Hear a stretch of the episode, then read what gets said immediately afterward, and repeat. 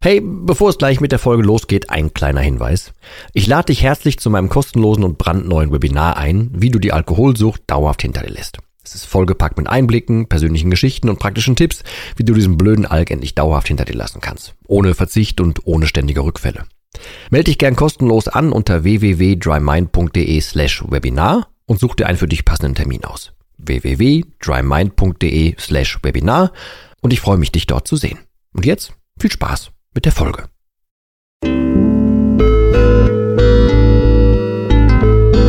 Nüchtern betrachtet. Der Nie wieder Alkohol Podcast.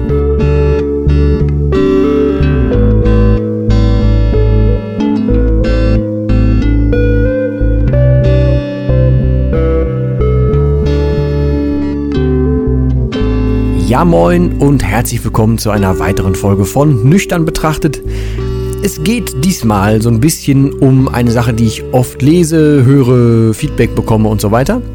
Ähm, ich lade dich in diesem Zuge übrigens ganz, ganz herzlich ein, ähm, dem Link unter dieser Folge zu folgen. Das ist der Link zu einer geschlossenen Facebook-Gruppe, wo aktuell, ich weiß gar nicht, was sind wir jetzt, irgendwie zwischen 60 und 70 Personen da drin.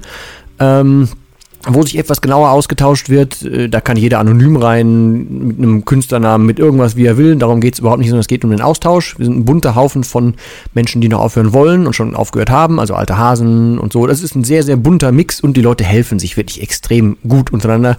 Das freut mich irre zu hören. Auf jeden Fall, auch da gibt es ähm, ganz oft das, was ich in Mails, per WhatsApp, keine Ahnung was bekomme, nämlich Nachrichten von, ich habe jetzt Tag 10 hinter mir, ich bin bei Tag 20, 60 Tage ohne Alkohol und so weiter.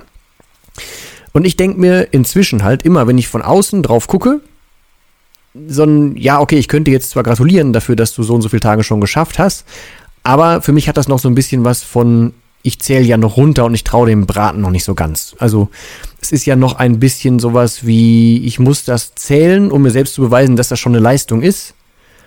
Und wenn man sich beweisen muss, dass das eine Leistung ist, dann ist es einem ja noch nicht egal. Ich habe das, äh, ich habe so Beileger, die ich dabei packe, wenn ich das Buch verschicke, äh, das Trinkertagebuch verschicke und so weiter. Da steht drauf, ich will nicht, dass du den Alkohol kontrollierst, sondern ich will, dass der dir egal wird. Und das meine ich damit. Also mir ist es persönlich, ich habe mir jetzt inzwischen, weil ich halt das Buch drüber geschrieben habe und das E-Book und so weiter, habe ich mir eingetrichtert, an zu welchem Datum ich aufgehört habe, obwohl ich immer noch gestehen muss, ich kann mir immer noch nicht merken, ob es der 28.8. war oder der 26.8. Ich weiß es nicht. Das Jahr weiß ich inzwischen und dass es bald zwei Jahre sind. Das Jahr. Äh, aber ja, ich habe jetzt nie angefangen, Stunden, Minuten, Tage, irgendwas zu zählen, weil für mich war klar, an diesem Punkt gehe ich nie wieder zurück und so weiter. Damit ich jetzt aber hier keine zu große Klammer schlage, ähm, mir geht es immer so, heutzutage habe ich das Glück, dass ich mit vielen Menschen zu ihren Problemen sprechen darf. Sei es in den Mentorings, sei es über E-Mails, Feedback, äh, per WhatsApp oder über Instagram oder keine Ahnung was. Und ich bin halt einfach aus diesem Game halt total raus. Das heißt, mich tangiert das halt null und deswegen kann ich ganz oft die Perspektive einnehmen, jemanden zu sehen, der mich was fragt oder der vielleicht irgendwie eine Hilfestellung braucht oder sowas. Und dann sage ich dem, ey, du bist doch eigentlich voll der gute Typ oder gute Typin. Ähm, und eigentlich hast du nur dieses eine Problem so. Lass das doch einfach bleiben und dann hast du das Problem nicht mehr also ich stecke halt gar nicht mehr so drin, weißt ich bin halt gar nicht mehr in diesem Problembewusstsein, dass mich das irgendwie in irgendeiner Form noch kriegen könnte, dass ich da wirklich irgendwie eine Schwierigkeit drin sehe. Das ist für, für mich genauso wie, okay, da vorne ist ein äh, großes Nest von sehr aggressiven Wespen oder Bienen. Ich weiß, das Nest ist da hinten, dann gehe ich da halt nicht hin. Dann können die mir ja auch erstmal nichts.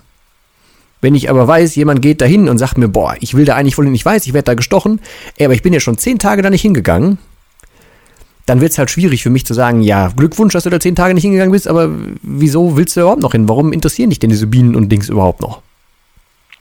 Und ich hoffe, das ist jetzt ein bisschen verständlich, was ich damit meine. Ich feiere jeden, der es schafft.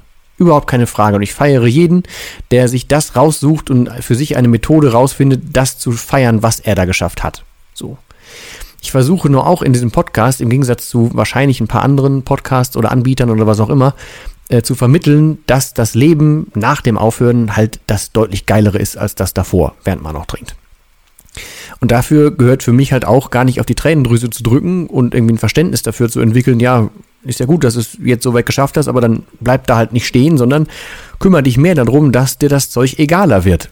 Nimm Abstand davon oder red's dir madig oder mach es dir einfach unfassbar schlecht, so schlecht wie du es kannst. Und nimm alles, was du rational zusammenbringen kannst, auf einen Haufen und guck dir mal an, was das Zeug so ist. Was das eigentlich macht, was es mit dir gemacht hat, was es noch mit dir machen könnte, was es mit dir machen wird, wenn du einfach weitermachst und so weiter. Und dann gibt es halt für mich keine andere Alternative, als zu sagen, ja, lass es.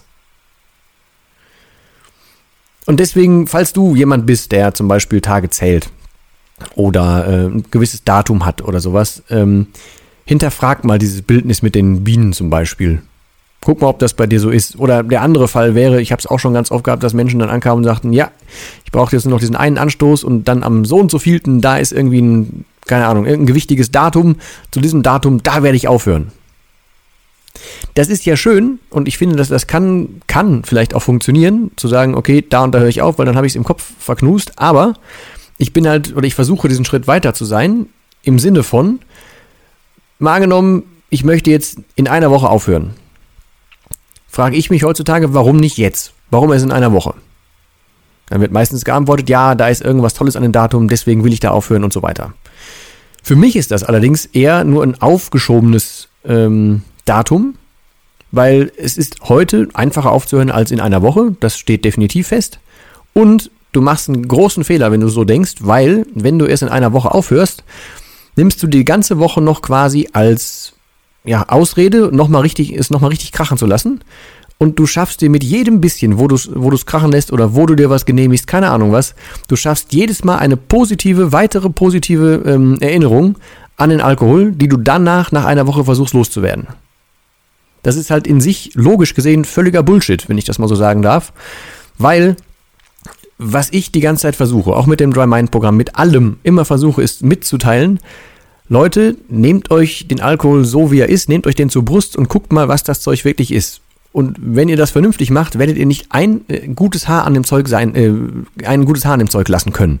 Da ist kein einziger Grund, und da kann mir auch keiner mit Geschmack oder irgendwas kommen. Da gibt es andere leckere Sachen. Völlig egal. Es gibt keinen einzigen rationalen guten Grund, dieses Zeug zu nehmen. Oder in sich reinzuschütten, Gift zu nehmen, gibt es nicht.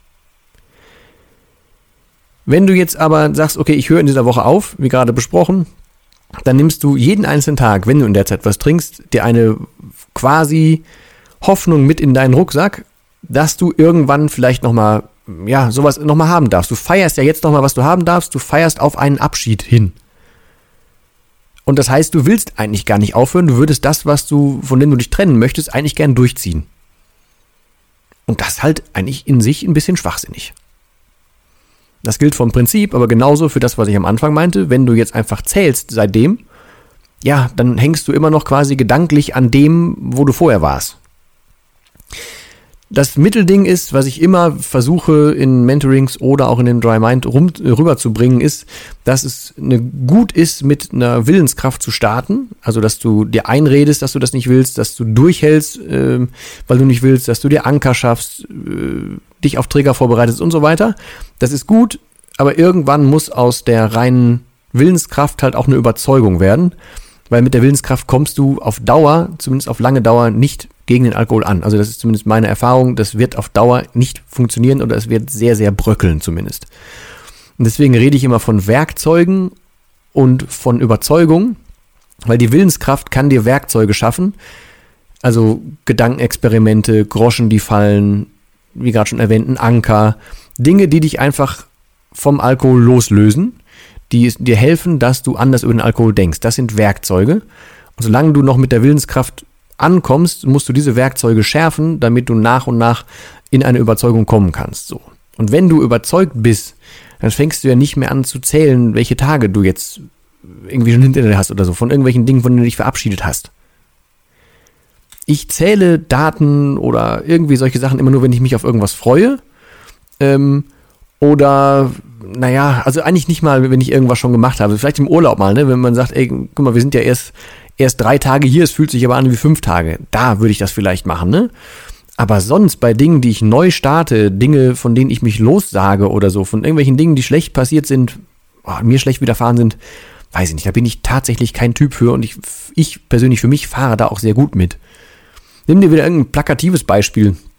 Ähm, wenn du, äh, keine Ahnung, du hast eine fette Grippe gehabt oder so, ne? Jetzt Corona mal ganz aus, ausgelassen. Stell du hast eine Grippe gehabt und dir ging es halt echt dreckig.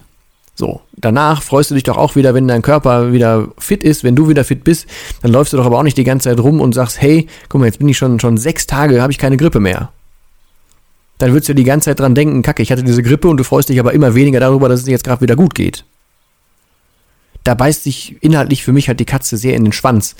Ähm, das ist, wie gesagt, ich will da keinen verurteilen. Das ist gut oder okay, wenn du ähm, das wirklich brauchst, um deine Willenskraft zu stärken. Und wenn du was suchst, um stolz auf dich zu sein, ja, mach das, aber mach das nicht lange. Such dir einfach Dinge, die du neu kannst, weil du aufgehört hast. Dinge, die neu in deinem Leben passieren, neue Eindrücke, neue Erfind äh, Empfindungen, Empfindungen, also Entschuldigung, neue Empfindungen. Guck, wie dein Körper reagiert. Nimm dir positive Dinge, tu Dinge, die du vorher nicht tun konntest, weil du getrunken hast. Oder feier, dass du dich nicht mehr verstecken musst, was auch immer. Aber baller deinen Kopf zu mit den positiven Seiten des Alkohols und häng nicht an irgendwelchen Zahlen oder an irgendwelchen rückwärtsgewandten Blicken dahin, boah, jetzt bin ich da ja schon so und so lange raus. Cool. Das ist halt, also ich glaube, dass das andere ist, das wiegt deutlich schwerer. Und da du, wie gesagt, viel an deinem Unterbewusstsein arbeiten musst, damit du auf Dauer von dem Zeug wegkommst, musst du halt auch tatsächlich einfach Dinge machen, die sich im Unterbewusstsein breit machen wollen und das sind halt Dinge aus Überzeugung und nicht aus reiner Willenskraft. Ja. Ich hoffe, mein Gedanke ist ein bisschen klar geworden. Ich hoffe, dass ich niemanden damit angegriffen habe. Das ist einfach nur meine, ja, sehr nüchterne Betrachtungsweise des Ganzen.